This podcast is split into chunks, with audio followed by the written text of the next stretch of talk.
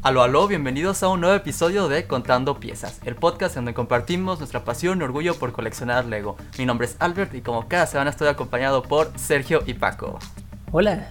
¿Qué onda? El día de hoy tenemos como invitado a Marcos de Lepra Lego, un diseñador fan de Lego Ideas y apasionado por los bloques Lego. Hola, buenos días. muchas gracias por darte la vuelta. Muchas gracias a todos los que nos escuchan. Pónganse cómodos, vayan por una botana o armen un set. Porque el día de hoy vamos a hablar de Lego. Así es como lo dijiste, Albert, vamos a hablar de Lego y nuestro tema principal, obviamente, es nuestro invitado Marcos, conocido también, muy conocido en Lego Ideas como Lepra Lego. Vaya, yo recuerdo que vi de sus primeros eh, mocks Lego Ideas hace muchísimo tiempo, entonces es un gusto tenerte por aquí, Marcos. Igualmente, muchísimas gracias por la invitación. Eh, es un honor y encantado de poder hablar con gente que es apasionada del ego como yo. Recuerden escucharnos tanto en YouTube como en Spotify. Estamos en los dos medios. Entonces denle clic en suscribe a 24 Collection y también síganos en Contando Piezas en Spotify. ¿Cómo han estado? Ya una semana de descanso. Hasta yo me sentí raro que no, que no hayamos grabado un episodio. Pero aquí estamos, hemos vuelto. Eh, ¿Cómo han estado? ¿Cómo han estado? Bien, sí fue, fue raro no haber hecho un episodio en domingo. Eh, ayudó a descansar y a, eh, levantar un poco más tarde, eso sí. y también de vez en cuando se vale tomar un poquito de break y continuar. Entonces, eh, creo que estuvo bien y, bueno, después de casi 40 episodios, pues digo, no, no, es, no, estuvo, no estuvo mal. O sea, no es así como que, ah, cada 15 días se toman un descanso, ¿no? exacto, exacto. Sí, sí, sí, no, la verdad es que estuvo, estuvo, como dice Paco, estuvo bien, descansamos un poco, replanteamos varias cosas del proyecto también, que siempre es importante, ¿no? Cada cierto tiempo estar retroalimentando lo que uno hace en el canal, en muchas cosas, entonces, eh, pues vaya, qué gusto estar aquí de nuevo. Lo bonito fue que la comunidad entendió que necesitábamos un descanso. Entonces, miren, regresamos con todo porque Marcos vas a tener mucho que decir y además en tu idioma, ¿no? Creo que es algo que también puedes decir que aprecias hablar del Lego en español. efectivamente, efectivamente. Eh, bueno, como ya lo habéis dicho, mi nombre es Marcos Garabelli, soy conocido en, el mundo Lego como Lepra Lego. Eh, no solo en Lego Ideas, eh, también he hecho alguna cosa antes eh, en, digamos en, las redes, en el mundo Lego y, y bueno, me dedico a la fotografía, soy fotógrafo profesional y, me considero diseñador fan de, Lego. A ver, aquí tienes, tienes un acento español, pero yo sé que tus orígenes son más que nada de Latinoamérica, ¿verdad?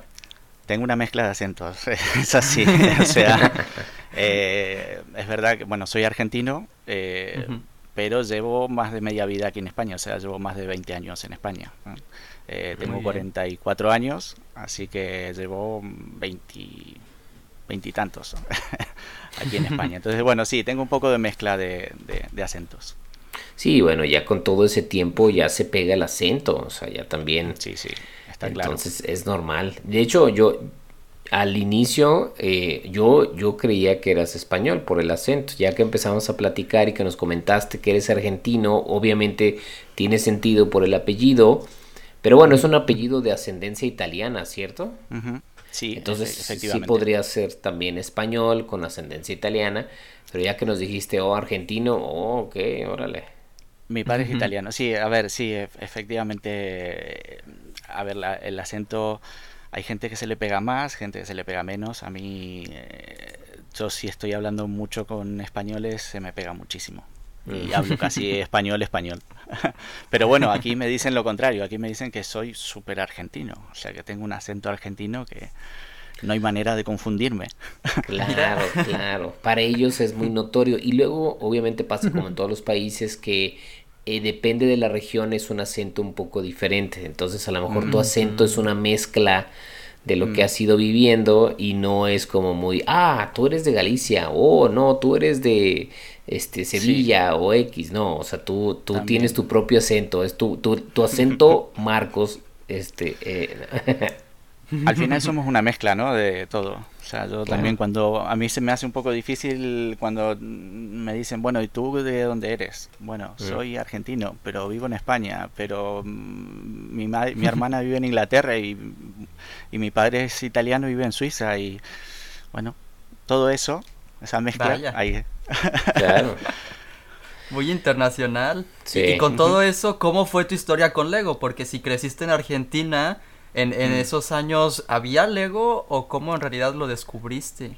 Mira, si había, había muy poco. Mm. Eh, la verdad es que yo lo descubrí en un viaje. Eh, mis padres se separaron cuando yo era muy pequeño. Mi, mi, padre se vino a vivir a Europa, era músico y, y, bueno, estuve como cinco años sin verle. Y a los ocho años hice un viaje, a los siete años, hice un viaje, hicimos un viaje con mi madre y mi hermana a Europa. Eh, fuimos a Grecia, a Atenas, que era donde estaba mi padre. Nos llevaron un día a casa de unos amigos de mi padre y había un niño de mi edad que hablaba griego, que no, bueno, era hijo de africanos, me acuerdo, y, y, él me presentó Lego. Él vino con una bandeja con piezas de colores eh, y me decían, esto es Lego. Yo, la verdad, no sé, no sé si lo había visto antes, en Argentina en la, en la tele no se veía tanto o no, o no se veía directamente.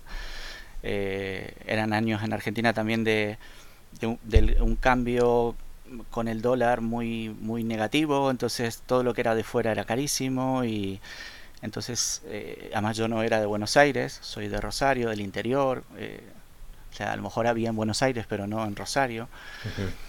Así que, bueno, yo lo descubrí en ese viaje, eh, con ese niño recuerdo que, bueno, me fascinó ese tema, él se puso a construir, yo construí otras cosas, ya luego los siguientes días quería volver.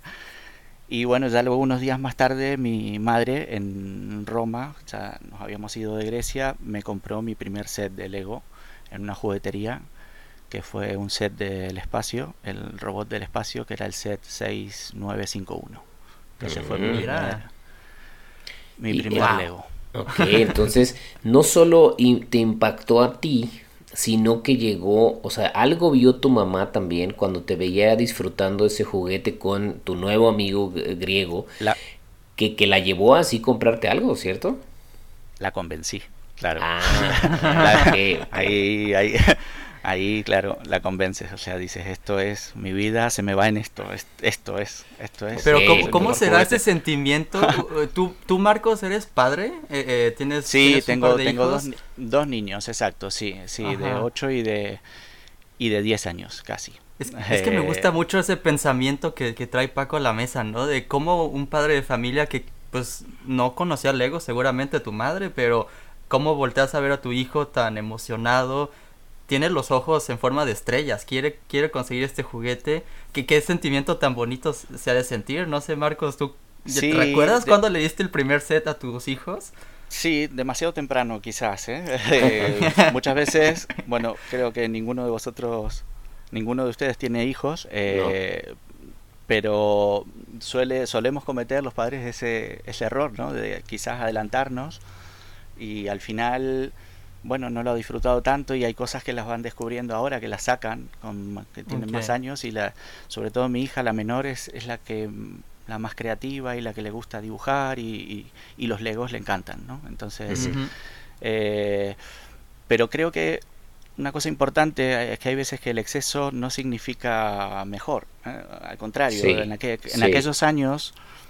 Eh, en aquellos años me acuerdo que deseaba tanto unos los, los trenes los trenes que estaban en aquel momento, los trenes de 12 voltios, y nunca los pude tener, porque, o sea, yo volví a Argentina y me quedaba con el catálogo y me moría por tener esos sets, o sea, veía esas, esas luces, esos cambios de... o sea, con, con botón que podías desviar, cambio de vía, eh, las estaciones, como digo, con luces, o sea, era una cosa que yo me acuerdo que soñaba y soñaba y soñaba con tener eso y al final creo que ese deseo hay veces que te lleva más allá, ¿no? O sea, eh, y, y, con lo poco que tienes te las tienes que apañar, ¿no? O sea, esa es otra cosa que me ha pasado toda mi infancia, que hasta los 12 años, más o menos 13, que ya luego entro en la edad oscura, en la que te empiezan a interesar otras cosas. Eh, hasta esa edad, hasta los 13 años, gastaba todas las piezas que tenía cada vez que construía. O sea, era...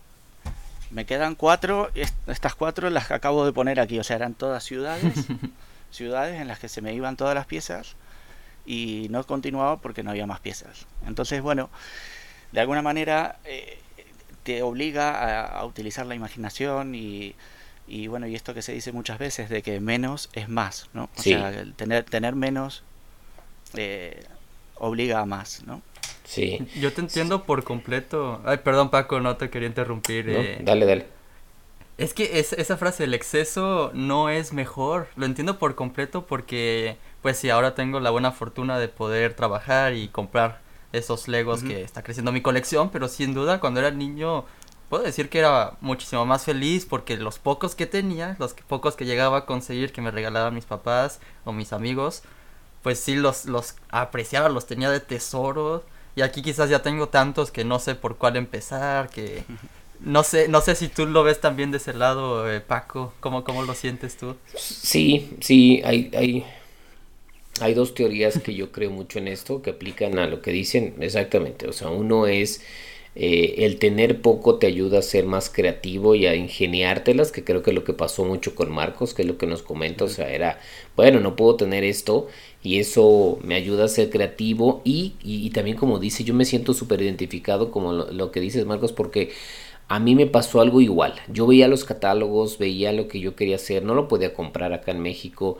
Eh, quería que existieran los modulares en su época, cosa que no existían. Yo, tú eres de, somos de la edad, entonces yo me pensaba en mis ciudades y la cuestión. Entonces yo creo que esa pasión y querer que algo sucediera durante tantos años hace que ahora cada que salga un modular y que pase velocidad más me emociono, ¿no? O sea, es como que, wow, ¿no? Estoy viviendo todo lo que no pude de chico.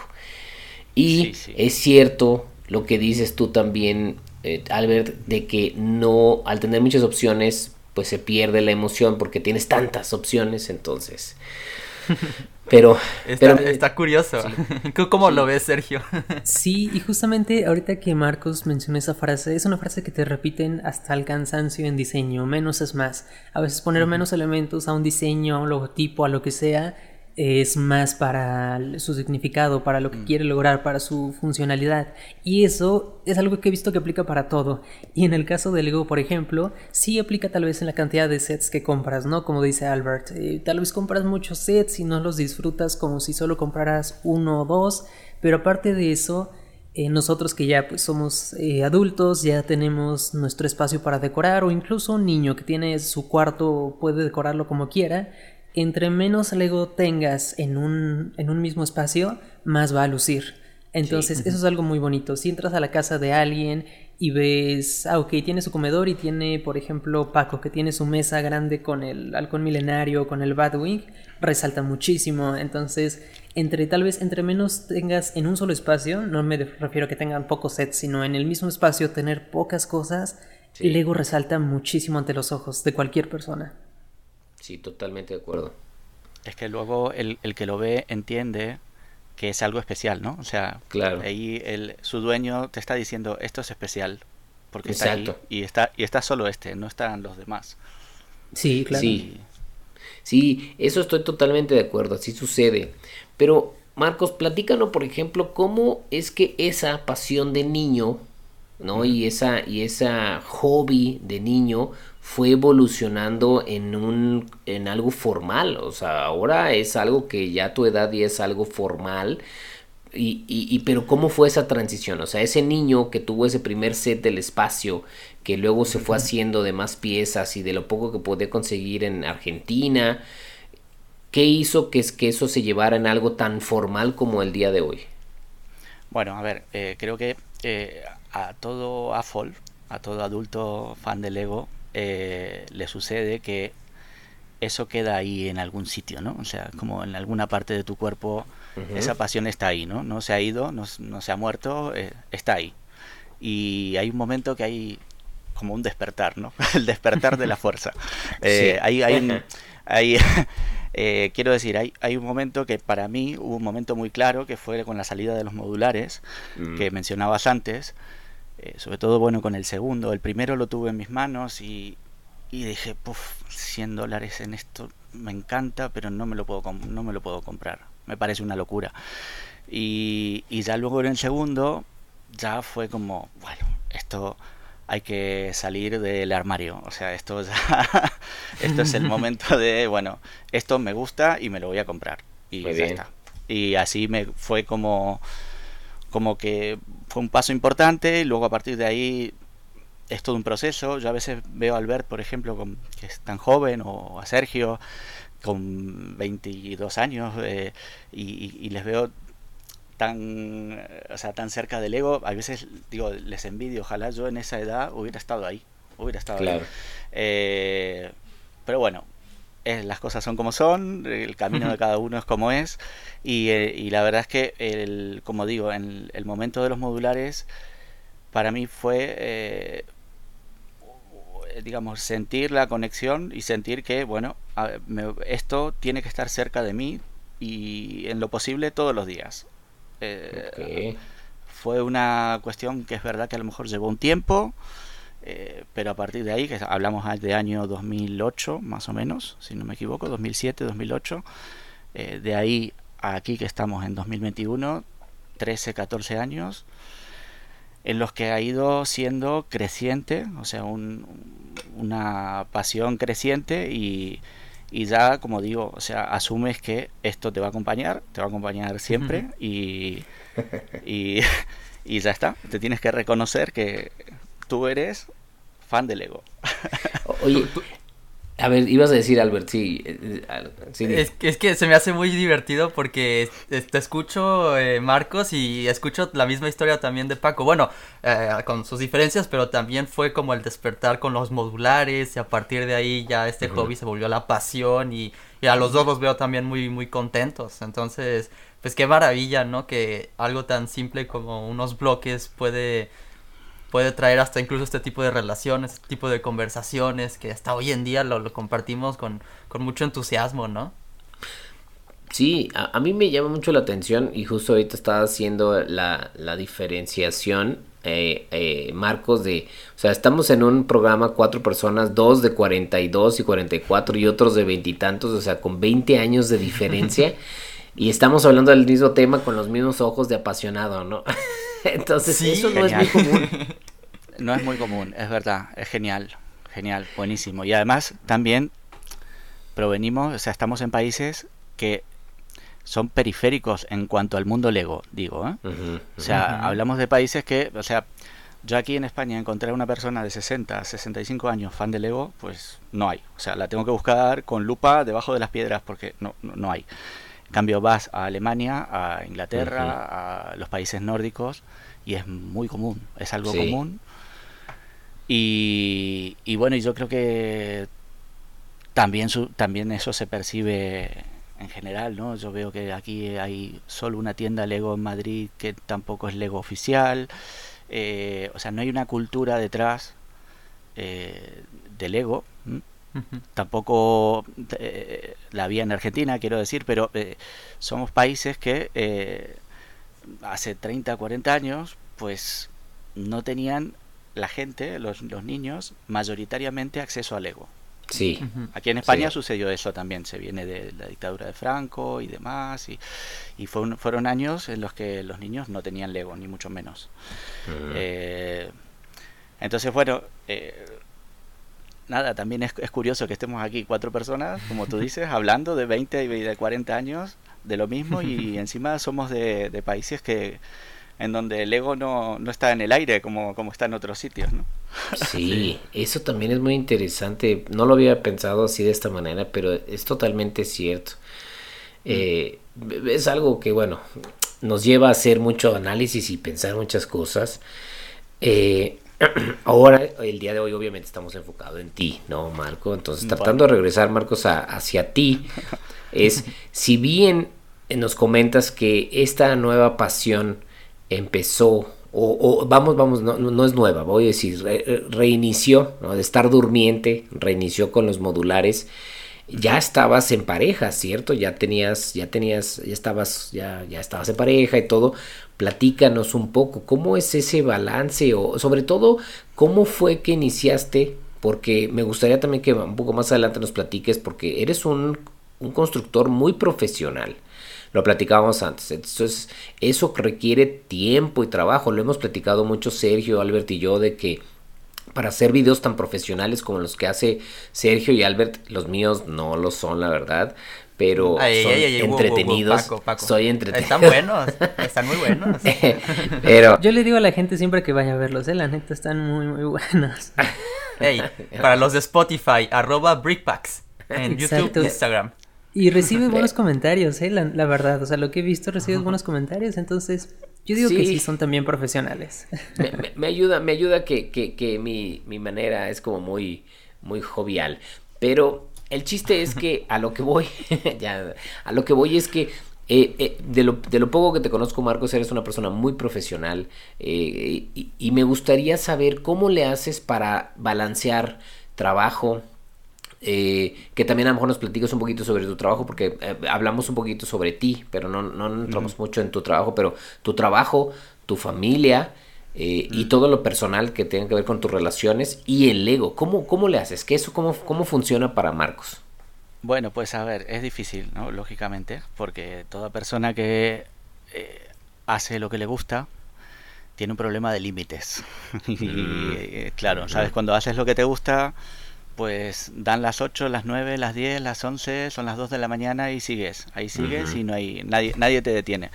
Entonces, bueno, sí, lo que decías antes, efectivamente, cuando volví de mi etapa oscura, estaba en pareja, ya estaba casado, eh, ya tenía trabajo, que yo en Argentina no había trabajado, o sea que ya tenía 28 años o, así, más o menos, eh, y, ya estaba un, un, poco más estabilizado. Probablemente por ese motivo también me pude permitir volver a Lego y, y, bueno, me pude comprar los primeros sets. El primero fue un aeropuerto en el año 2004 que fue había ido a visitar a mi padre, no estaba mi mujer, entonces cometí la locura de, digo, me lo voy a comprar y me compré un aeropuerto.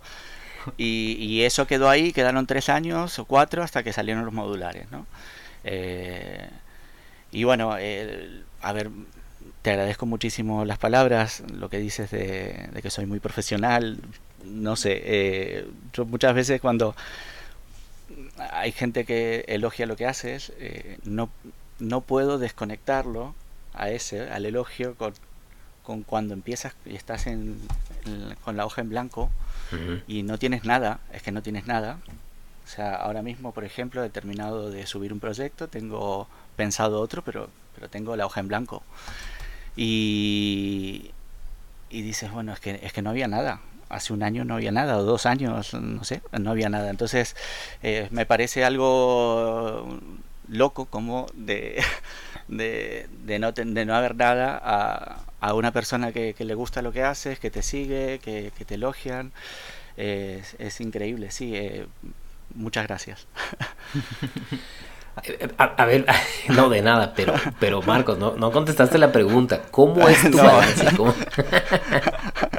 Es que lo, que lo que dijo trajo más bien otro tema a la mesa. Dijo, no hay límites. Esa fue su respuesta. Y creo, no, no, te, no te quiero poner, es que no te quiero poner eh, palabras en tu boca, pero es que te veo y siento que tú eres muy disciplinado también. Sí, yo creo que a la hora de de decir eso, de no, no hay límites a la hora de, de, hacer lo que te gusta hacer, que te duermes tarde, que, que al mismo tiempo es porque tienes que tener una buena disciplina, ¿no? Contigo mismo.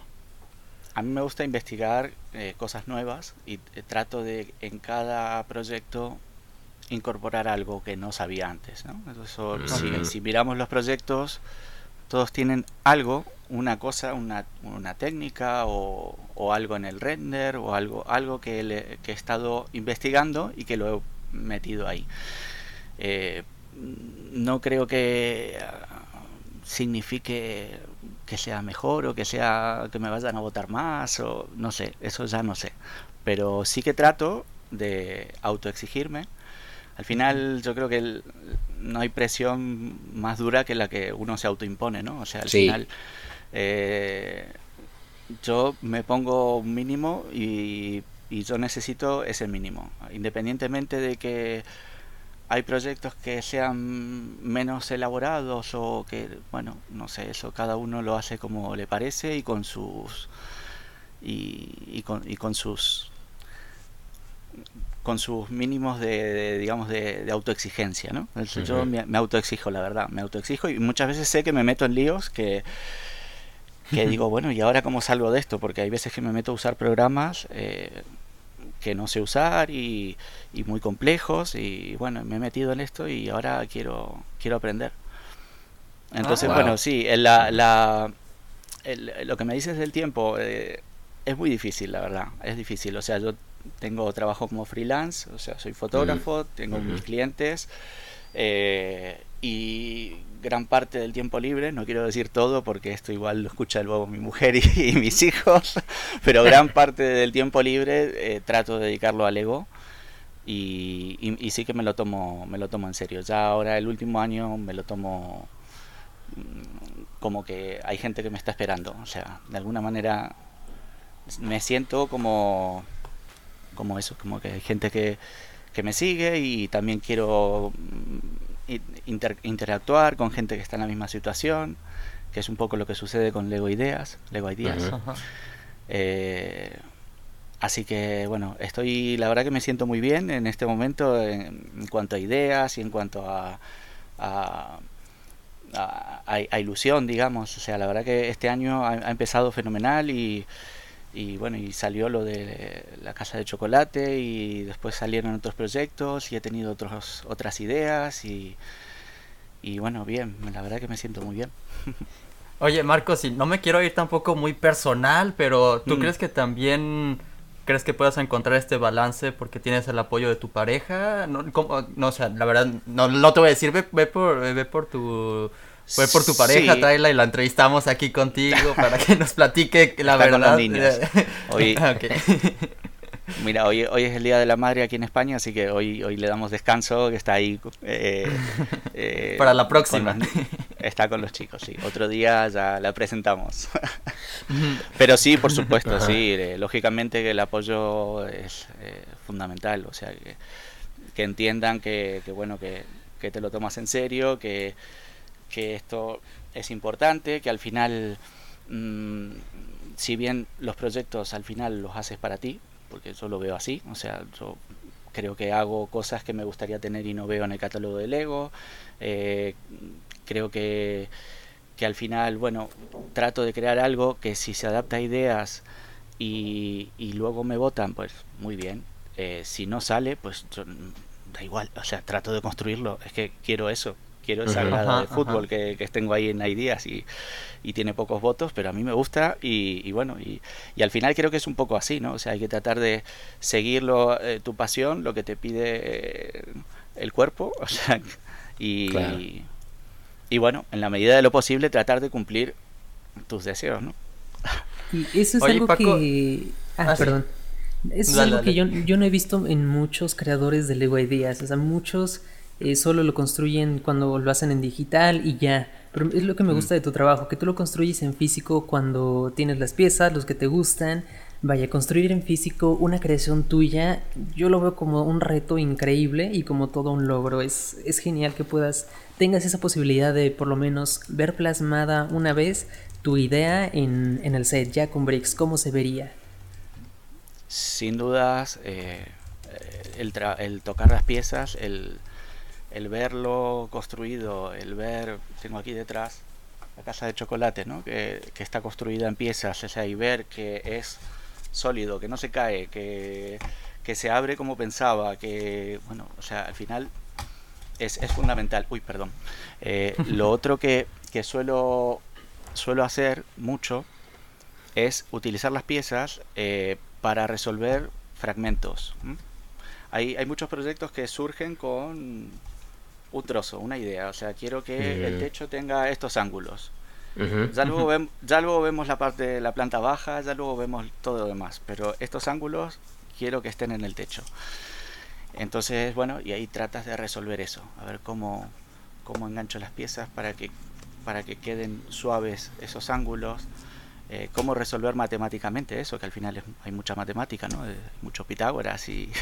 Claro. Te estoy, te estoy resolviendo a ti, Marcos, porque antes de grabar, fíjate lo importante de, mm. empezar a grabar justo cuando, cuando empezamos a platicar, porque tú me platicaste que después de, del poli, del poli, del politécnico, después De, de, la preparatoria, para los que nos escuchan en México quizás nos entienden un poco mejor, antes de la universidad, vaya, este, estudiaste un año de ingeniería Después te fuiste a cine y después encontraste ya ahora sí ya la profesión de fotografía y te fuiste por ahí. Pero ¿tú crees que ese año de ingeniería también pudo influir en que ahora estás construyendo más que nada también edificios en Lego?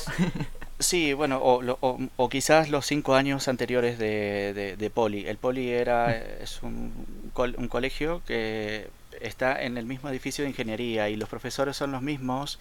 Entonces, ah. eh, cuando tú estás en quinto y de quinto año y ya sales, estás ya tienes 18 años y no sabes bien qué hacer, es muy común que te vayas a ingeniería, o sea, porque bueno, si no sabes, pues mira, continúas aquí, o sea, claro.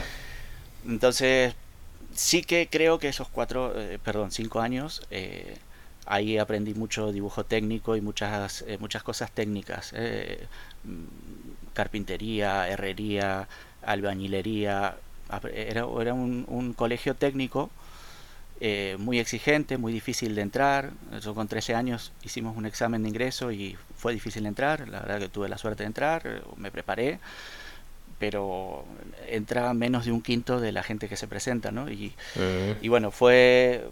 luego es, es, es un. Es, es, por la mañana y por la tarde. Okay. es, es todo el día, es, es muy.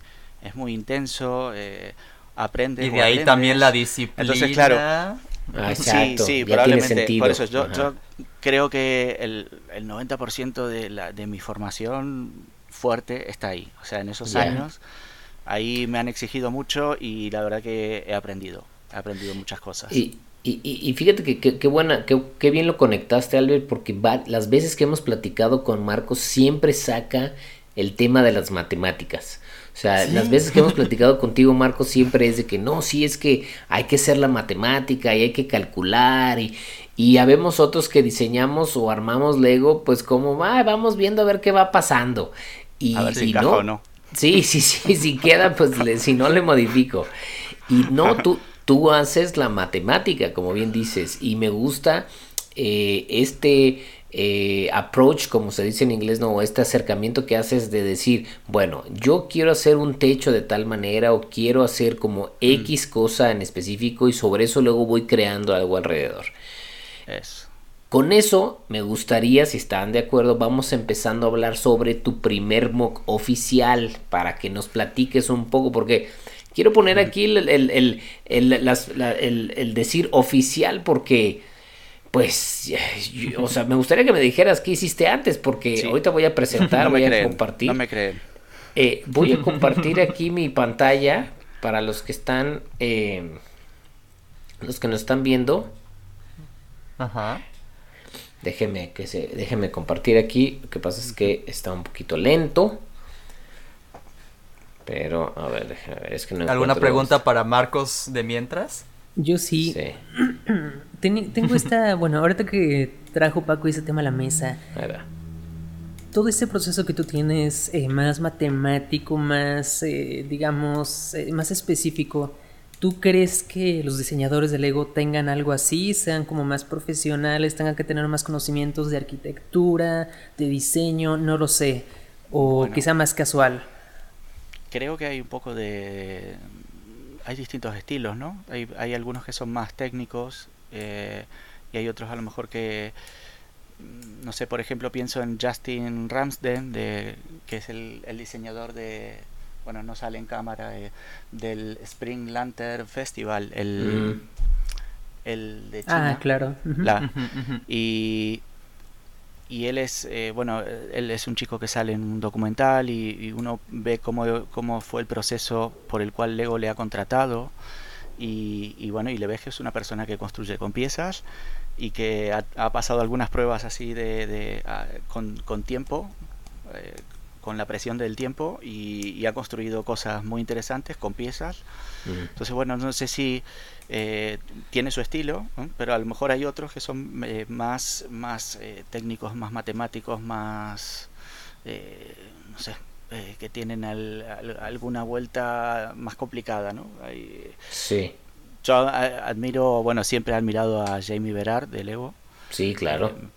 es el, que ha creado la línea de modulares y, también ha sido director del, de cuando se creó el proyecto de, del, Emerald Knight, perdón que no me salía el nombre, del tren, eh, que es un proyecto que duró como un año, cuatro diseñadores, o sea, fue una locura para sacar un tren, pero bueno, fue ¿Acaso es él el, que vemos, eh, Paco, en Lego Masters es correcto. USA?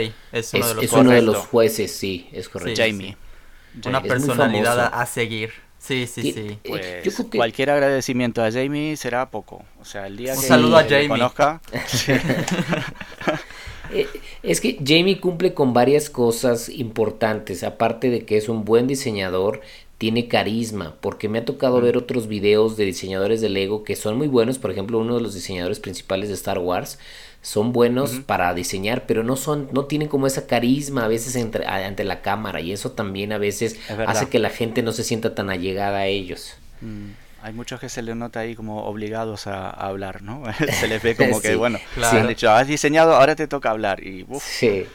Oigan, y por eso mismo este tema es tan interesante, ¿no? Porque si estamos hablando mucho de matemáticas, ingeniería, arquitectura, también es tal vez importante estudiar un poco de comunicación, ¿no? Para saber hablar enfrente de las cámaras, para saber transmitir los mensajes que quieres, eh, pues sí, dar a conocer. Pero miren, ese es un tema quizás que nos podemos expandir todavía más. Ya queremos descubrir un poco de este primer mock Boulevard de Lumière. ¿Qué nos quieres decir al respecto, Marcos?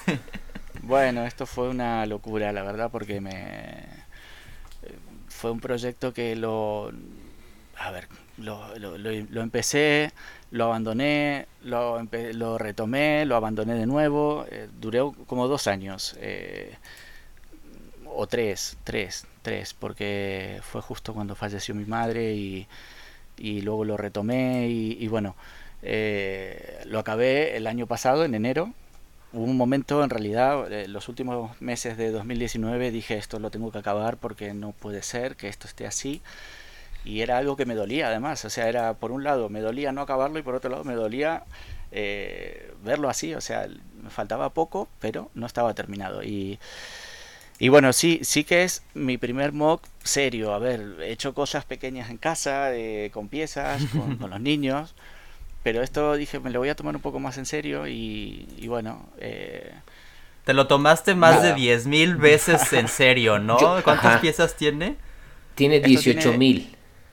500, 18.500, eso es, sí. yo, yo quiero poner una foto, miren, déjenme la pongo la foto para que vean a lo que se refiere con tomárselo en serio Vean el tamaño del set ahorita que los que nos están viendo. Eh, el tamaño del set a conforme aquí está Marcos y aquí está el tamaño de su mm. primer mock. sí, no, quisiera yo decir que mi primer mock fue así. sí.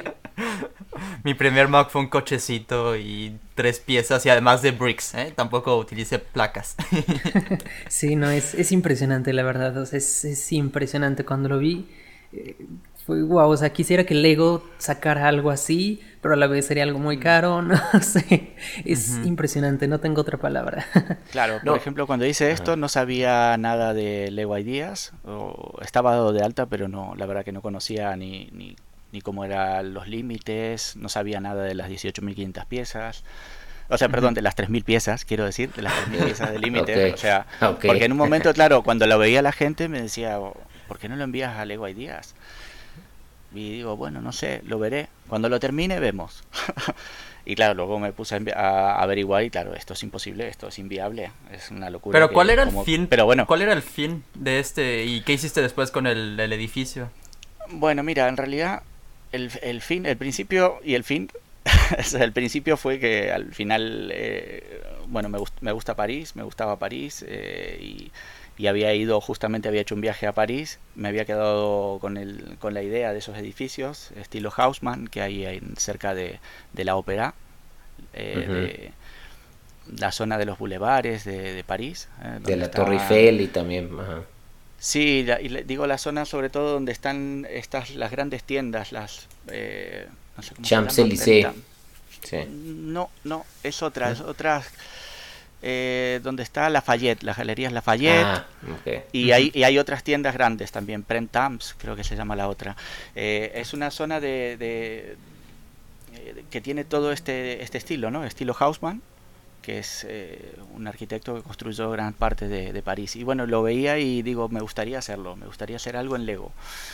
Y bueno, y luego la idea de terminarlo también era un poco, como digo, lo tenía, ocupaba un sitio, tenía polvo. Eh, es algo que no sé que si les pasa a ustedes, pero cuando tienes algo que no está terminado es como que te sientes mal, ¿no? O sea, al final, claro, claro. Sí. te sientes incómodo, ¿no? Dices, esto qué desperdicio, qué desperdicio que no se acabe.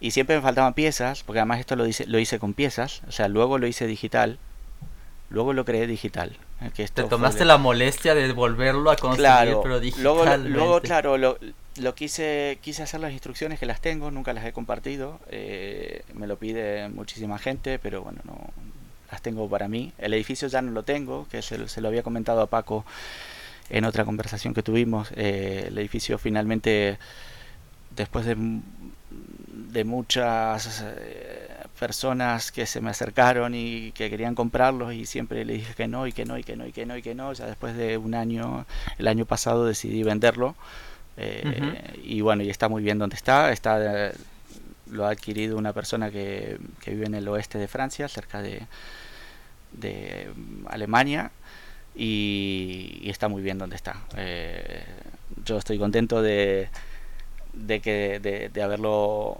vendido y, y bueno, no era el fin, no era, no era la idea, pero, pero bueno, me parece que en un momento lo necesitaba, me pareció que, que estaba bien, que, era una persona que, que, era una persona fanática del ego y, y bueno, se lo ha llevado, ahí está. Y dices, y dices que pues a partir de cada mock que haces, cada, cada nuevo proyecto, aprendes unas cosas nuevas. Dices que en ese momento todavía no conocías Lego Ideas, pero mm. ¿cómo, cómo, ¿cómo fue ese salto de crear algo tan magnífico, puedo darle ese adjetivo. Ajá. Muchas gracias. Eh, de cualquier manera, luego cuando empiezas a diseñar aprendes que cuanto más pequeño mejor, ¿eh? Eso también...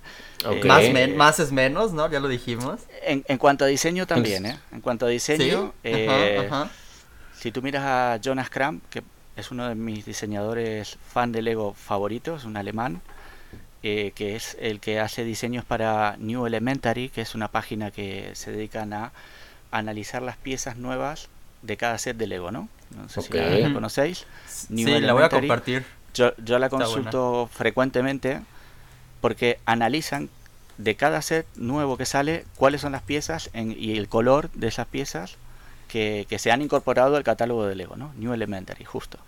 Y Jonas Kram eh, muchas veces lo que hace es eh, diseñar cosas pequeñas para eh, mostrar la funcionalidad de esa nueva pieza, ¿no? Mm. ¿Cómo, se podría utilizar esa pieza? Eso está eh, útil, ¿eh? Bastante útil, no sabía, pero gracias por el mm. dato. claro, lo tiene. páginas de, reviews, páginas de reviews de set, pues hay muchas, ¿no? Pero, pero esta se dedica a las piezas nuevas y es única, está muy bien. La consultan, de hecho, los diseñadores de Lego.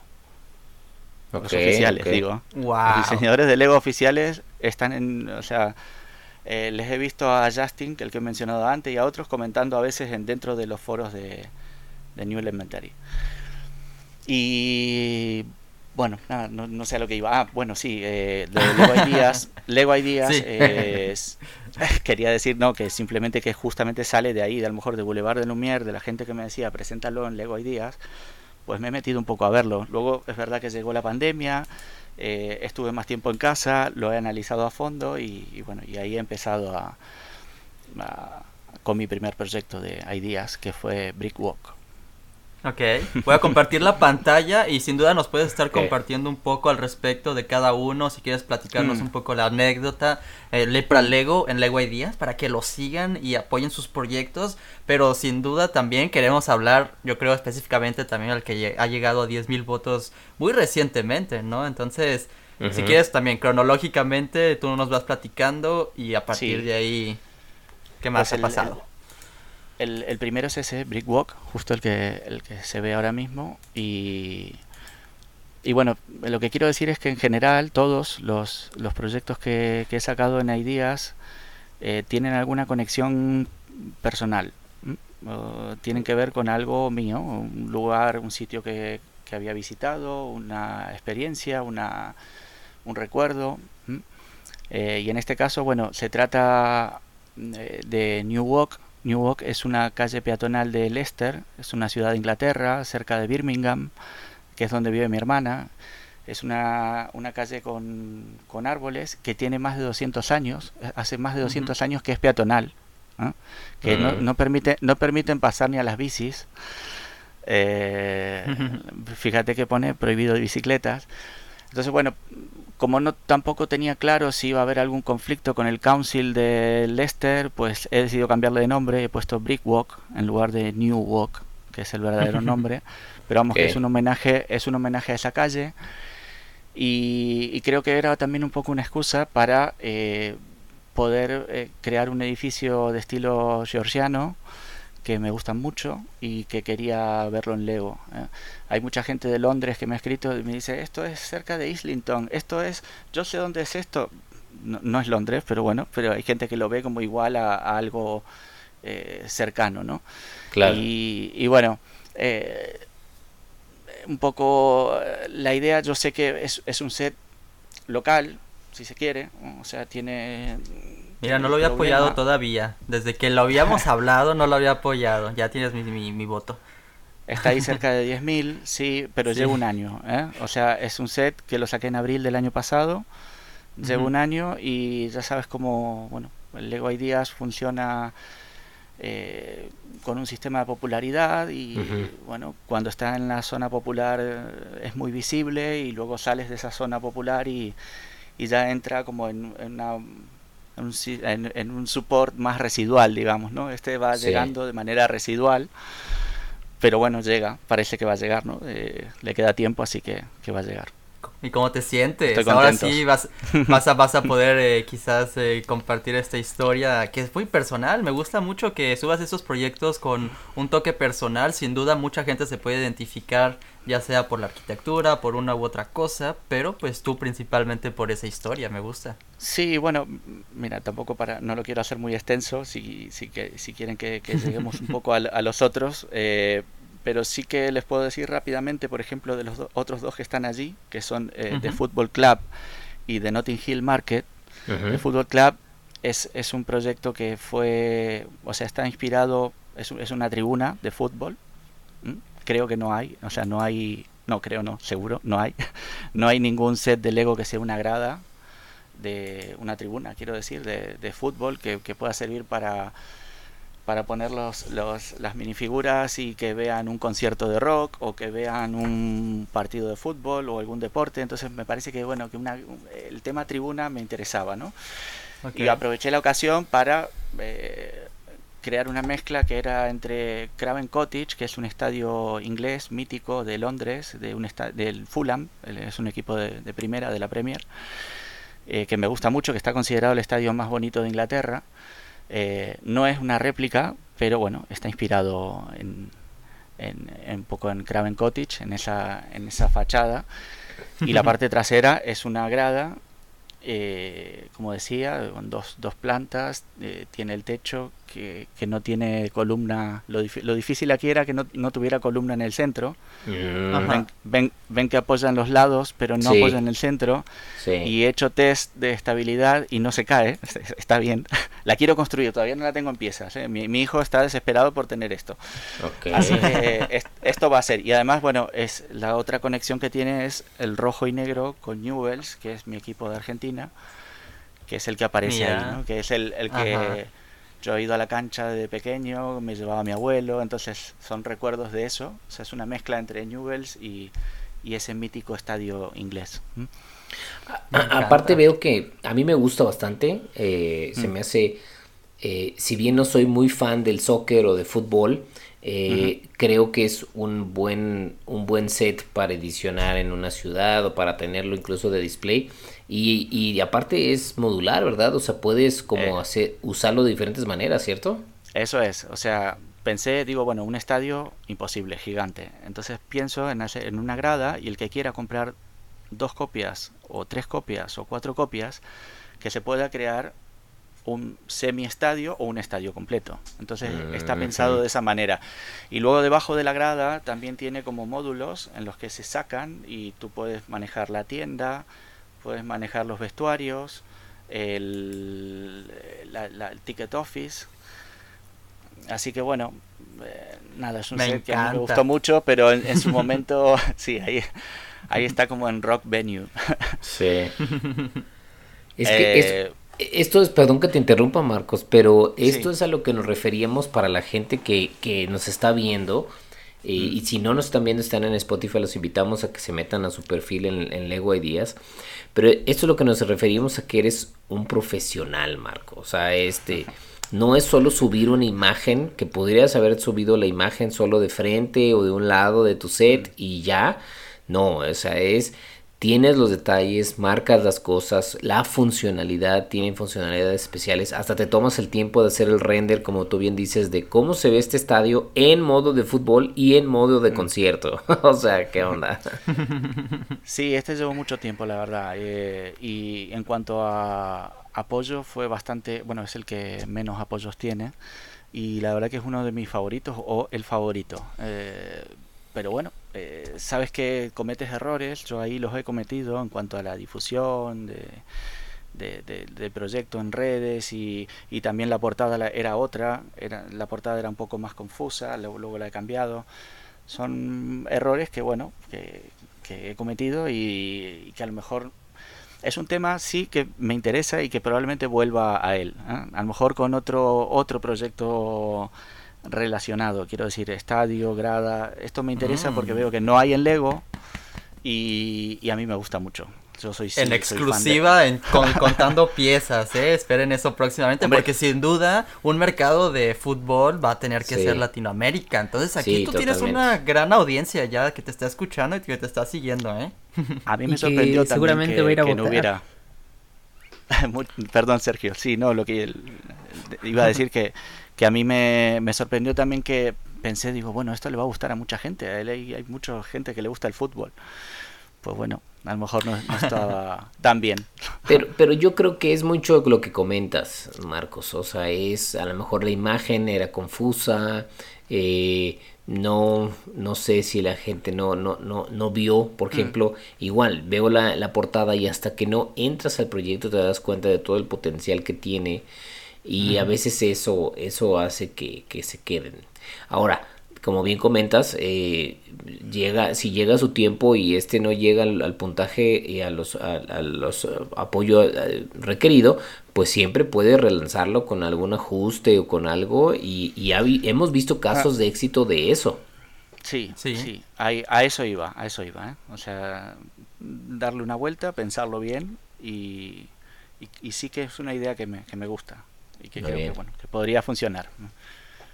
En el siguiente, mira, ya que está ahí Notting Hill, lo digo rápidamente, o sea, ese sí que es recuerdo de Notting Hill, de cuando compré mi primera cámara antigua, ahí me, me, compré una Roley que tenía 22 años, vinimos con Carla, con, con mi mujer, hicimos ya el primer viaje, no era mi mujer en su momento, era mi novia. Mm. Hicimos un viaje juntos por Europa y, fuimos a Londres y estuvimos en Notting Hill. En aquel momento, bueno, unos años antes había salido la película de Notting Hill, que mundialmente conocida, con, eh, con, Hugh Grant, y, Sandra Bullock. No, no, no es Sandra Bullock, no. ¿Quién es esta la mujer?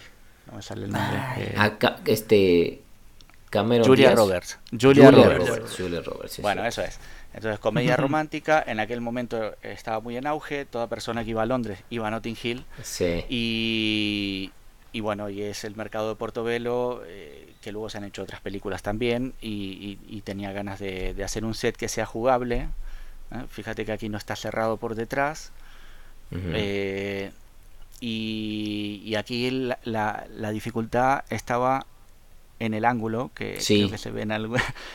sobre todo enfrente, por frente ahí, se ve el ángulo. Ahí se ve, ves, que hay un ángulo que sabes que las cosas con ángulo son complicadas. Entonces, bueno, cómo lograr eso fue cálculos, pero se puede lograr. Eso viene un poco inspirado también. Hay el set de Lego Friends era justamente el que te quería decir, sí. El de Lego Friends, el, de la serie Friends. Sí, sí, sí, Pues, pues ahí, ahí usan un ángulo, bueno, similar, parecido. No tan extenso, pero, pero bueno, logré ahí meter los edificios y que quedara como una semicurva, que, que, que era lo que quería, ¿no? Que se, ve, que se viese como una pequeña curva y eso propone mucho. Sí, está muy bueno. Es excelente. Es lo diferente que necesitamos. Obviamente los colores también resaltan. Es algo diferente. Me gusta, me gusta mucho este. de, de, otros proyectos no, pero de este y del de fútbol hay gente que es fanática, que me sigue, que me escribe regularmente y me dice, por favor, quiero el set de Notting Hill. Hay una chica que tiene un, un un canal de YouTube que acaba de hacer un análisis hace poco de la de House of Chocolate y, analizaba y decía, está muy bien la casa de chocolate, pero la verdad que Notting Hill, Notting Hill. Así que bueno, eh, no sé, y el de fútbol también eh, me, han sacado en revistas, en la revista Blogs de Inglaterra me sacaron un artículo grande, mm. están fascinados con ese, con ese proyecto, pero bueno, no, no ha tenido tanta aceptación. Es todo un tema eso. Paradojas de la vida. Es difícil. Pero entonces llegaste tiempo después con la casa de chocolate. Y ese llegó a 10 Sí.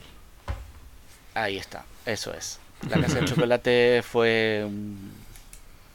Fue la verdad que un poco el, lo contrario a lo que se aconseja, porque digamos, generalmente te aconsejan que tengas la idea, o, o yo mismo digo, o sea, lo mejor es tener la idea clara.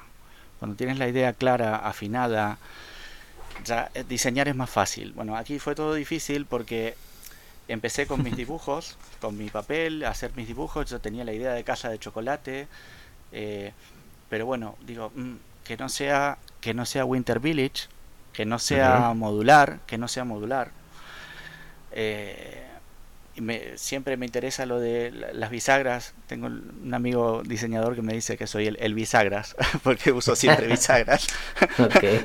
Ahí va con tus bisagras. Pues bueno, es que no sé, me gusta que sirve para display y sirve para play, ¿no? Para jugar al final, ¿no? Entonces, eh, hay mucha gente que si lo dejas abierto se queja, te dicen, oh, qué lástima que no has hecho una pared por detrás. Yo soy de esos. Y luego también me pasa con los modulares que se ve desde arriba modular y yo eso lo veo antinatural. Mm. Oye, y Lepra, eh, Lepra Lego, ya te digo Lepra, ya estamos en mm. confianza, yo no te digo Marcos, te digo Lepra Lego. Eh, que, que estoy completamente de acuerdo con eso porque hasta incluso las fotografías de las cajas de los modulares por detrás siempre son tramposas esas imágenes porque estoy seguro que levantan partes de las paredes para tener la fotografía de la vista de una minifigura, ¿no? Pero nosotros, pues como eh, enormes minifiguras, siempre vemos pero de arriba para abajo. Estoy completamente de acuerdo. Y es verdad que estaréis conmigo de que es algo un poco antinatural. Yo nunca entro por el techo, ¿no? O sea, al final tú entras a una habitación, abres la puerta y tienes una visión de esa habitación, ¿no? Que es una visión lateral y no desde arriba. Sí. Entonces, bueno, como digo, los modulares me han traído de vuelta Lego y estoy muy agradecido, pero eh, me gustaría que, no, que, tuviesen un acceso al interior distinto, o sea, que no fuese de arriba. Porque al final lo veo como, como eso, como que está jugando con un plano, ¿no? Eh, desde arriba. Pero bueno, pues en, eh, este, en este caso lo resolviste. Y yo sé que Sergio llegó a ver este proyecto desde antes de conocerte, desde antes que llegara a 10.000 votos, nos lo había compartido a nosotros. ¿Y, tú cómo te sientes ahora, Sergio, que estabas platicando con el diseñador fan? Sí, a mí me encantó. Yo recuerdo que en justamente en Navidad hice un video de, de Lego ideas de ideas de Navidad de muchísimas cosas, de alguna cabaña, una cabaña medieval de invierno, Eh, vi también los globos como esferas de nieve con, con, muñequitos. Sí, de Lego Truman, sí. Ah, exacto, sí, de Lego Truman. Y de los, el modular que vi fue justo la casa de chocolate. Y ahí tengo mi video donde platiqué un poco, no, no me quiero explayar mucho, ahí ya lo, lo, platiqué, pero vaya, me encantó, simplemente desde que lo vi me encantó, me encantó tanto el modular, pero más que eso, ¿sabes qué? La idea, la idea de una casa de chocolate fue lo que me fascinó, lo que a mí me compró, por decir, mm. quiero este set, me gusta. Entonces, eh, vaya, me encantó la idea de detrás, de, el concepto detrás de todo este modular y obviamente el diseño del modular, siento que lo impulsa muchísimo. Por mí, desde, desde que escuché. Casa de Chocolate, desde el título, lo vi en, Lego Ideas y eso me llamó muchísimo la atención desde ver el título. Bueno, muchas gracias. Sí, es que ahí es lo que hablábamos y, y, justo a lo mejor lo que está sucediendo, ¿no? Con, con el de fútbol, esta es la, la, mm. diferencia. En el otro solo es estadio de fútbol, a lo mejor es muy mm. genérico, es muy... Y este, este sí es casa, porque si hubiéramos puesto casa navideña, a lo mejor otra más, pero es casa mm. de chocolate, o sea, ¿qué es eso? No déjame ver más, ¿no? Con, ¿A qué se refiere con de chocolate? ¿Se come? ¿Hacen chocolate? ¿O qué sucede? Entonces te invita a entrar y ya que entras al perfil ves todo lo que hay y entonces donde te enamoras del proyecto. Bueno, muchas gracias. Muchas gracias. Yo quería decir una cosa a Sergio, que es diseñador gráfico.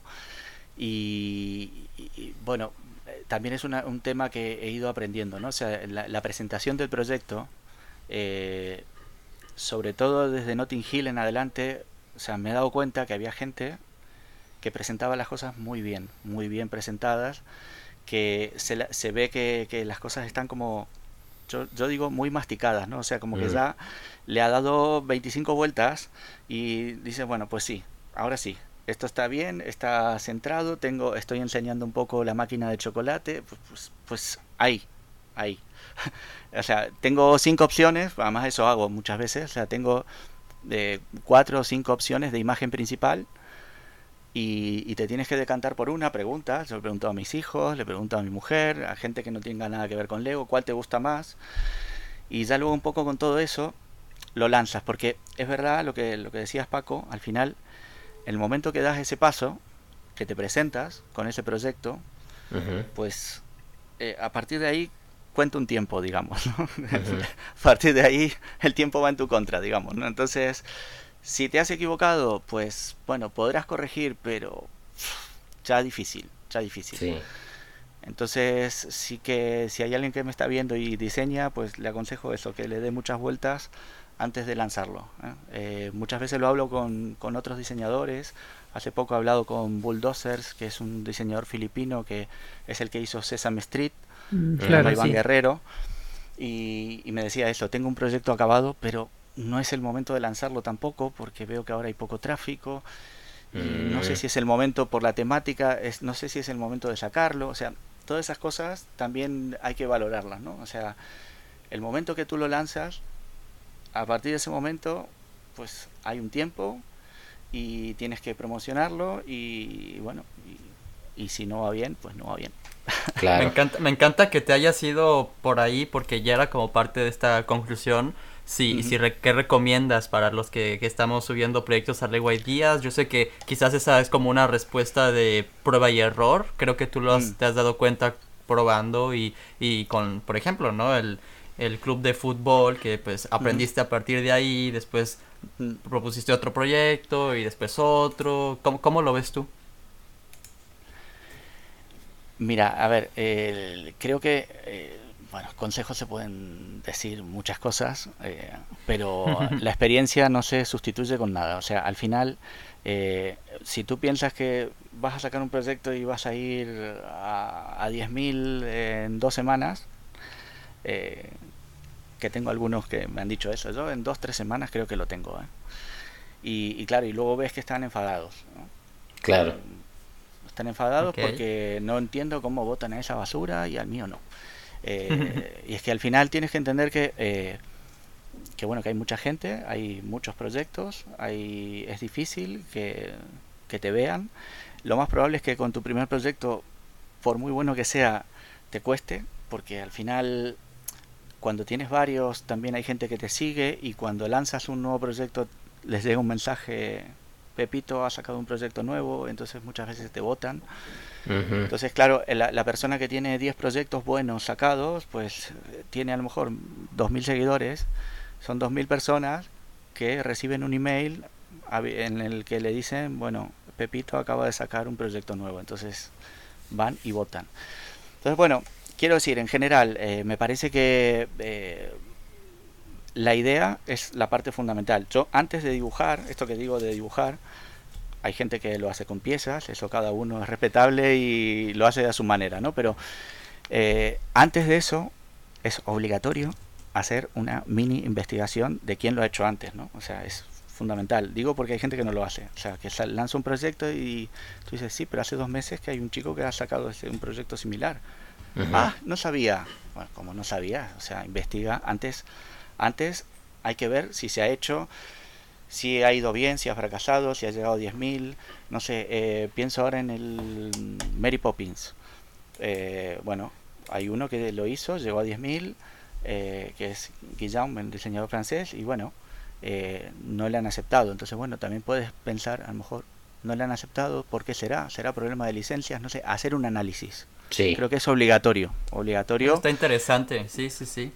Obligatorio antes de empezar, digamos. Porque. O el Principito, otro. El Principito llegó a 10.000, fue una bomba, le sacaron en Brickset.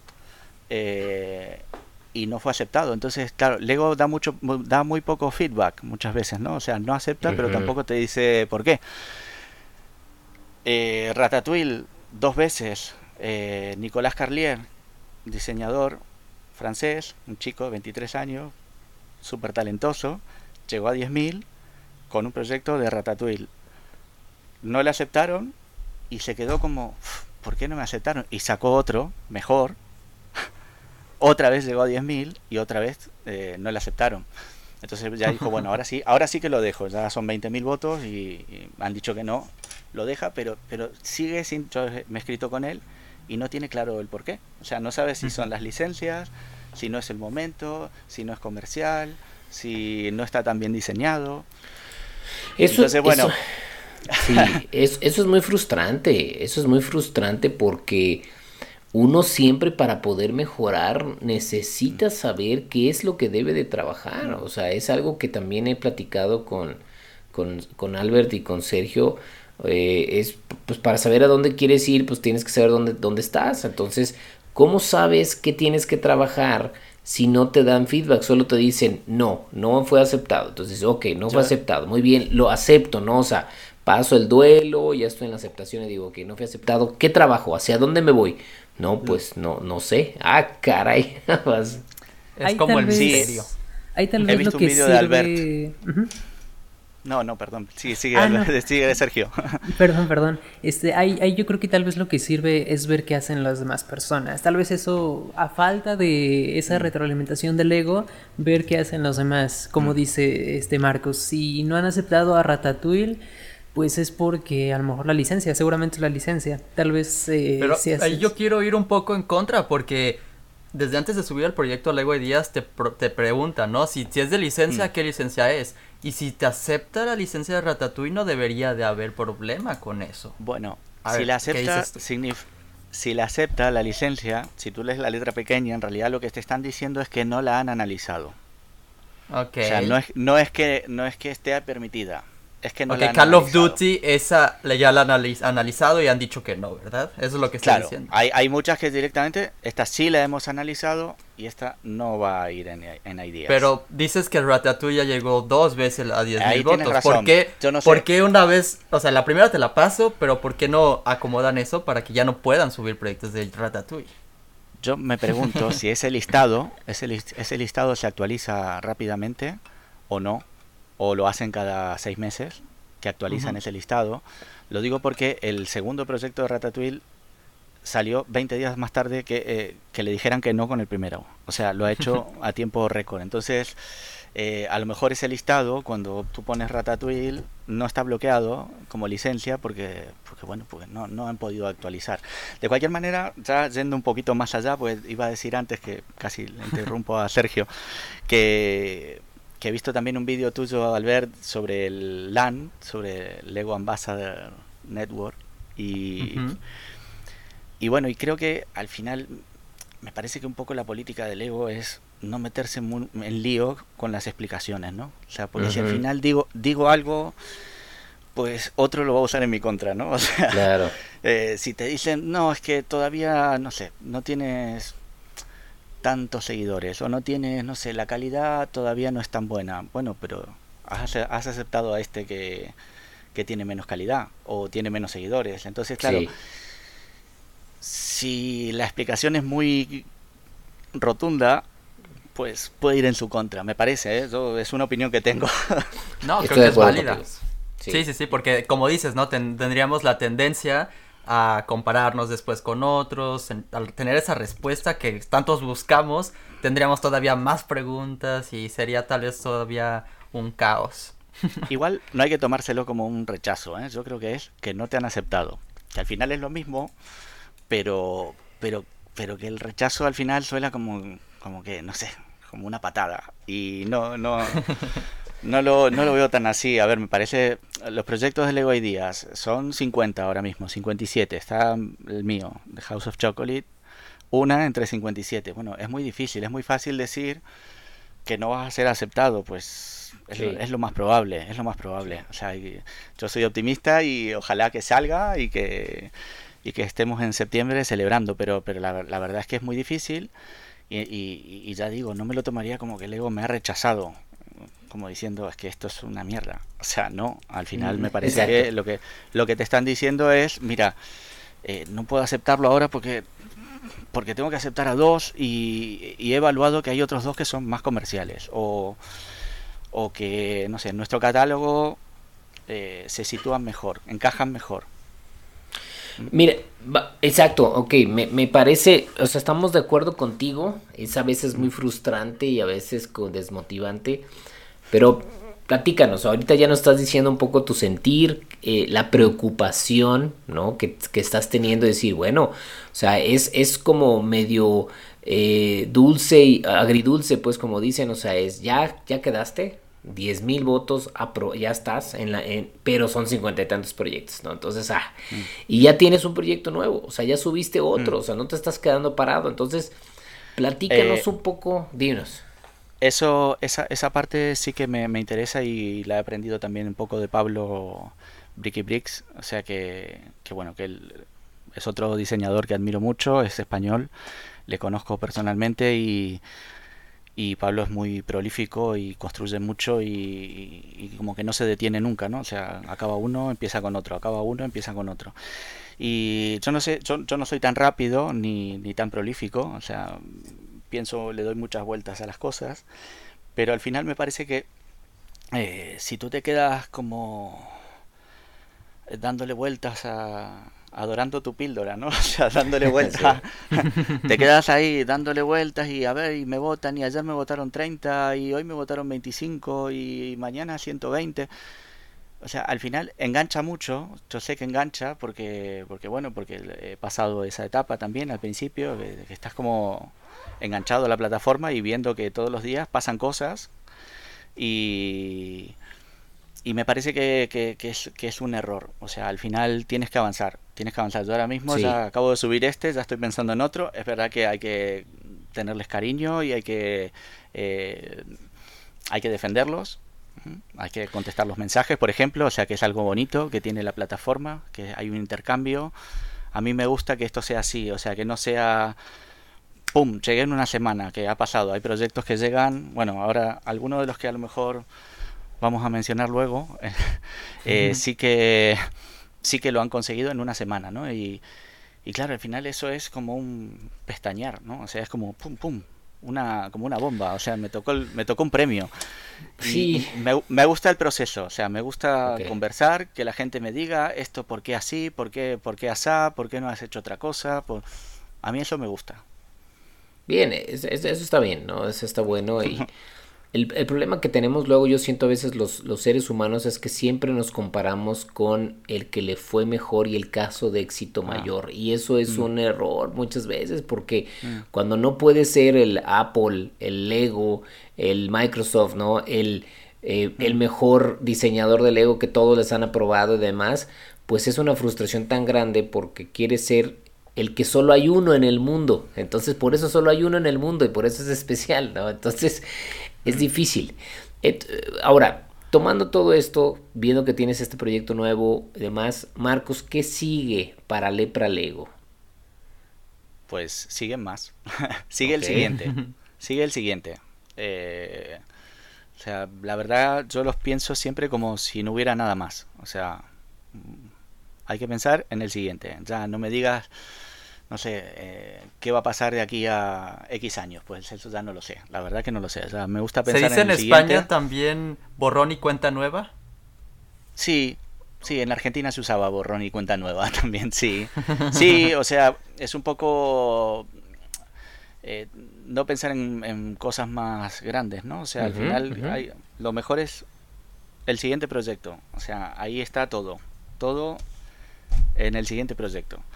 Eh, mm. No quiero pensar, no sé, quiero llegar a tener 25 proyectos. Pues no, no sé, si son 14 o son 34, pues da un poco igual.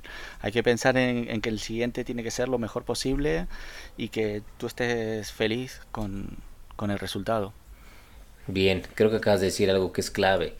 O sea, mientras que disfrutes el proceso, eh, vives el momento disfrutando el proceso y el resultado que dé eh, lo bueno o malo de, ahora sí que el decir que fue bueno o malo depende mucho de la interpretación de ti, mm. ¿sale? O sea, es fue aprobado o no fue aprobado, eso no puede ser, no, no, automáticamente es bueno o malo, porque si tú disfrutaste, creciste, eh, viviste, eh, el puro hecho, la verdad para mí, de que ya lo tienes armado y que este, por ejemplo, la casa de chocolate lo tienes armado y que seguro no lo vas a mandar a mí o a alguno de nosotros tres, ¿no? Así como, como, ya sí, ya, ya para mí. Un regalo para el canal. No, pero mira, el puro hecho de poderlo grabar, eh, armar, como decía eh, Sergio, ese ya es un, eso es ganar. Ahora, ganas diferentes cosas y hay diferentes niveles. Obviamente cada vez uno quiere más y se, y se reta mm. más hacia arriba y todo. Y, yo, igual como por lo profesional que veo que eres y, que te retas y que estás buscando nuevas em, experiencias y aprendizajes en cada proyecto, significa que claro, cada vez vas a querer tener una proyección más grande y mejores cosas. Pero lo más importante es qué pasa en el Inter. ¿Cuál, cómo lo disfrutas, que eso sea algo que disfrutes, porque luego al rato, claro. Eh, si, es algo que se convierte en algo estresante, que tienes que estar sacando, tienes que estar haciendo, pues, ¿de qué sirve? Mira, me parece que también, eh, a raíz de esto que comentas, que en la plataforma hay como una tendencia a, hacia, a ver, tienes que conseguir 10.000 votos, ¿no? Entonces, mientras no lo consigues, estás como buscando eso, ¿no? O sea, llegar ahí. Lo que sucede después de haberlo conseguido, que es lo que me pasa ahora, es que, bueno, es verdad que sientes como que hay una presión que ha desaparecido. O sea, ya, bueno, la presión era mía, ¿no? O sea, nadie, mi, mujer, ni nadie, ni mis amigos me iban a decir nada por, hey, que no llegas nunca. No, nadie me dice nada. Al final la presión es, la sientes tú, que dices, bueno, estoy ahí y no, no sé, digo, eh, cuando estaba en 9.000 y algo, digo, uff, Ahora seguro que cambian las normas y son 20.000. Eh, porque dices, bueno, eh, también es el factor suerte y que, la, que se vea y, un montón de cosas, ¿no? Entonces, eh, ya cuando lo consigues y eso desaparece, ya luego mm, queda tu compromiso, ¿no? O sea, al final tú te comprometes contigo mismo a seguir con tu calidad, con la, o sea, intentándolo hacer lo mejor posible, pero, pero para no decepcionarte. O sea, yo la verdad que el, el, que se decepciona soy yo. O sea, si yo veo algo que digo, ¿cómo he hecho esto? ¿Y por, qué lo he subido? O sea, eso no, no, no quiero eso. O sea, sí que quiero tener un mínimo de decir, bueno, esto, eh, creo en esto, me gusta. Eh, y como decía antes, al final es verdad que la, la, inspiración viene de muchas, no sé, hay veces que me despierto y apunto una idea, luego no llega nada, hay veces que, o sea, tengo, tengo listados de ideas, eh, pero, pero al final creo que lo, lo, lo, más genuino, lo más de lo que tú puedes hablar es de las cosas que, no sé, tus experiencias, los lugares donde has ido. A mí me gusta mucho la arquitectura de Inglaterra, me encanta. No soy inglés, y, bueno, ya llevo ahí, tengo tres, cuatro proyectos que, que van por ahí y tengo aquí detrás varios libros que me ha regalado mi hermana sobre arquitectura de Inglaterra, de estilo victoriano, de distintos estilos. Tengo libros de Londres, o sea, seguramente sacaré más proyectos por ahí porque es un poco una obsesión que tengo, me gustan, me, me tira eso y y luego, si va con ideas, pues fenomenal. Si me votan, fenomenal. Pero yo sé, o sea, lo que decías antes, no sé si fue Sergio Paco, mm, que un poco en base a lo que el ego premia, tú puedes sacar tu conclusión. Y si al final miras que llevamos 30 sets o 32 o 34, no sé cuántos llevamos de Lego Ideas, y ves que edificios hay dos o hay tres, evidentemente las posibilidades son pocas, está claro. Eh, eh, y no hay modulares. Yo, bueno, yo eh, modulares estrictamente no hago ninguno. O sea, los que están ahí son pseudo modulares, ¿no? Porque ninguno es desde arriba, no, no tienen la conexión, bueno, son como pseudo modulares. que son compatibles, vale, se puede poner al lado un modular, pero, pero es verdad que no hay ningún modular en, en Lego Ideas y hay muchos proyectos de Lego Ideas que llegan a 10.000 y son modulares y, y bueno, y ahí tienes un poco. ¿eh? La, la no, la herrería no es modular. Es modular en el sentido de la palabra que se levantan los pisos. Mm. A lo que voy, a ver si puedo cerrar la idea, a lo que voy es que eh, creo que hay proyectos que son mm, tienen una característica más de support y otros que son más de review. Okay, y, y a mí me encantaría que sucedan las dos cosas, o sea, que un proyecto mío vaya bien en review, o sea, que llegue a support y que vaya bien en review, pero bueno, es difícil, es difícil. Eh, yo sí creo, yo sí soy de los que creen que Lego va a sacar un modular en Lego Ideas. Mm, eh, ese, bueno, ya es otro debate, otro día, otro podcast. Sí, largo, largo pero, pero sí, sí que lo, sí que lo creo, o sea, sí que creo que va a haber un guiño en un momento a, a toda esa comunidad. Eh, pero bueno, e, eso aparte, eh, creo que hay muchos, lo, complicado de, los, de muchos proyectos es conseguir tener, eh, o sea, proyectos que sean de review y, que, y conseguir el apoyo, ¿no? Conseguir llegar a 10.000 que eso lo he hablado con Rafa también sobre su proyecto de las flechas y, y, con muchos proyectos que vemos, o sea, hay, hay, un diseñador en concreto que vamos a hablar luego, que es Lego Truman, que yo creo que lo consigue muy bien. Tiene un estilo muy particular, muy minimal, muy, o sea, construye pequeño. Y, y bueno, ya tenemos el, el, set de Van Gogh eh, en camino y tiene otros 3 10.000 y, y, y tiene, tiene una característica que es muy de review, muy de idea clara, limpia, pequeña y, y que es eh, lo que luego ves en Lego Ideas. O sea, al final los sets que salen en Lego Ideas lo que busca Lego es un poco eso, ¿no? O sea, por lo menos es lo que está premiando en los, en los últimos en los últimos tiempos, no antes, ¿eh? en los últimos tiempos. Claro, claro. Primero tienes que ser estricto contigo mismo, te tiene que gustar a ti, pero también teniendo yo hago en cuenta... esa vuelta, claro. No, está súper bien igual, porque... Igual está mal, ¿eh? Igual está mal porque dices, ¿por qué no haces directamente...? Sí, yo tampoco no esté mal. no, no, no. Es que además, en este episodio estuvo súper bien también que te trajéramos a, a la par casi de, de Rafa. Un saludo a Rafa porque pues nos compartieron sus procesos y, y, sus recomendaciones a tal punto que tú haces mucha investigación creo que eso es algo que mm. estamos tomando en nota los que queremos subir proyectos a Lego a saber de qué estás hablando de, qué es lo qué es lo que quieres compartir qué es cuál es el mensaje creo, creo que es una, una bonita plática la que tuvimos el día de hoy porque pues aprendimos, aprendimos a, a conocerte y nos compartiste tantos detalles que bueno, ha sido toda una gozadera, yo creo que podríamos seguir por horas y horas, pero mira, el tiempo pasa, no sé si quieran concluir con, con algo ustedes, Sergio, Paco, también Marcos. yo nada más, pues muchísimas gracias a Marcos por estar aquí, por compartirnos un poco de cómo es su proceso. Vaya, es súper interesante todo, todo el proceso desde que iniciaste hasta lo que has hecho, la casa de chocolate, cómo has construido todo en físico. Entonces yo me quedo con muchas conclusiones y... Pero más que, más que eso es como...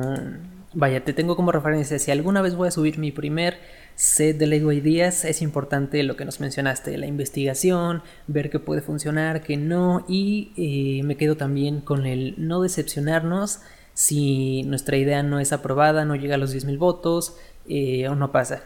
Entonces, pues muchísimas gracias por estar aquí y por compartirnos todo esto. Eh, sí, pues... Ah, digo. Nada, iba a decir algo, pero nada, mejor dilo tú, Paco. si quieres, te decimos todos nuestras. nuestras eh, y ya tú nos, tú nos comentas al final. Eh, Marcos, así, a mí es un gusto conocerte, la verdad. Eh, yo también conocía tus proyectos desde antes. de hecho, he votado, ya tenía, había votado por varios, incluso la Casa de Chocolate, antes de que le hiciéramos reviews de que había llegado a los 10.000 mil votos. Eh, no, la de Brickwalk también era uno de esos que me gustaba mucho. Nunca creí que fuera a ser un diseñador de habla hispana, la verdad, el que hiciera ese tipo de, de, sets eh, y de proyectos. Me da, para mí es un honor el hablar con una persona como tú que en este camino y en esta plática de hoy pues me di cuenta que somos muy parecidos en varias cosas, entonces eso todavía se siente algo más padre, ¿no? Decir, bueno, alguien que tiene cosas parecidas a mí, que vivió cosas de su vida parecida a mí con Lego, que tenga esos éxitos y que sea tan importante ya en el medio y reconocido y demás, pues eh, hace a uno sentirse bien.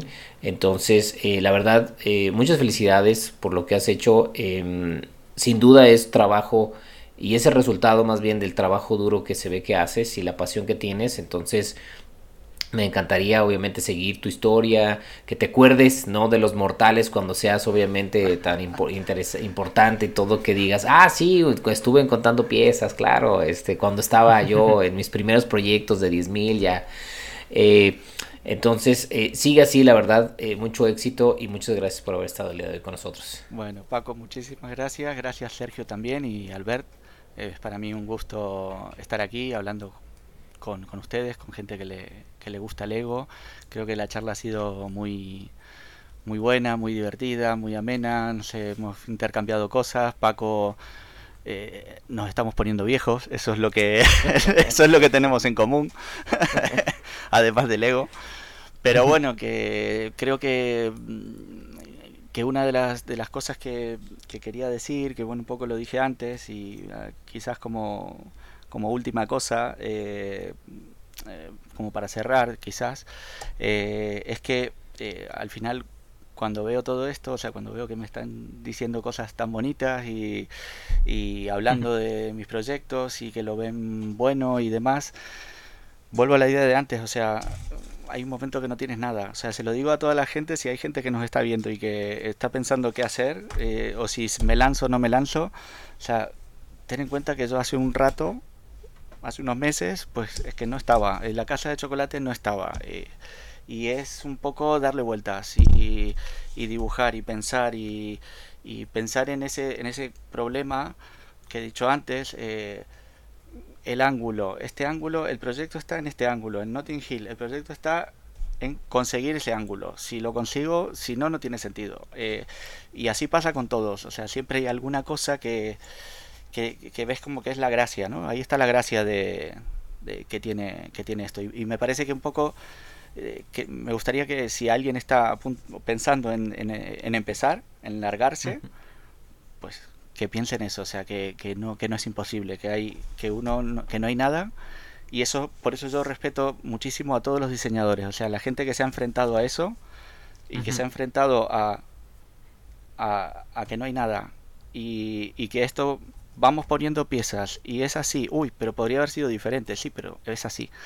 Y, y vas y, vas tomando decisiones y, y vas cambiando. Bueno, eso es lo bonito de esto. A mí me encanta. Yo soy un apasionado del diseño. O sea, he, descubierto que en, todo lo que es el mundo Lego, esto es lo que más me, me, me, gusta, digamos. ¿eh? Eh, así que bueno, nada, muchísimas gracias. Marcos, esas ganas de querer aprender, como lo dices, en cada proyecto, en cada mock, en cada cosa tan minimalista que sea, e, eso es lo que admiramos de ti. Yo creo que además de ser tan profesional como lo hemos descubierto en esta última hora y media, es que también eres humilde. Creo que esa, esa es una gran parte de, ti. Y, pues bueno, la verdad eh, fue todo un gusto tenerte por acá y que espero que también la gente que nos escuchó, que vio este episodio, es que hayan aprendido también, que se, se hayan llevado algo nuevo y que se animen, que sigan motivados a, construir, Eso es. ya sea para subir a Lego Ideas o no, para sus propias creaciones es más que suficiente. Pero Marcos, Lepra, Lego, eso fue una pregunta que no, no, no respondimos, pero quizás lo podemos dejar para la próxima. ¿Por qué Sí. Lepra, Lego, no? Pero vamos a dejarlo con esa incógnita. Te podemos seguir en Lego Ideas, en Instagram, en algún otro eh, red social que tengas por ahí. Sí. O... Instagram, Facebook, eh. Flickr, creo O que sea, en el- todas. Es tan Twitter. profesional, es tan profesional Marcos que tiene hasta su propia página lepralego.com. Ok. Ya, Voy a bueno, agregar todo eso en la descripción. Eh, estaba libre y me ha parecido que servía para compartir. De momento es muy básica, ¿eh? A lo mejor algún día haré algo un poquito mejor, pero, pero bueno, ahí están los proyectos, es verdad. Lo bueno es que estaba libre, no, no hay muchos que se puedan llamar Lepra Lego, no lo sé. Pero bueno, Marcos, de nuevo, muchas gracias. Sergio, Paco, nos vemos la siguiente semana con un nuevo episodio. Y bueno, todos los que nos escuchan, gracias, cuídense y sigan construyendo. Nos vemos en el siguiente episodio. Bye bye. Muchas gracias.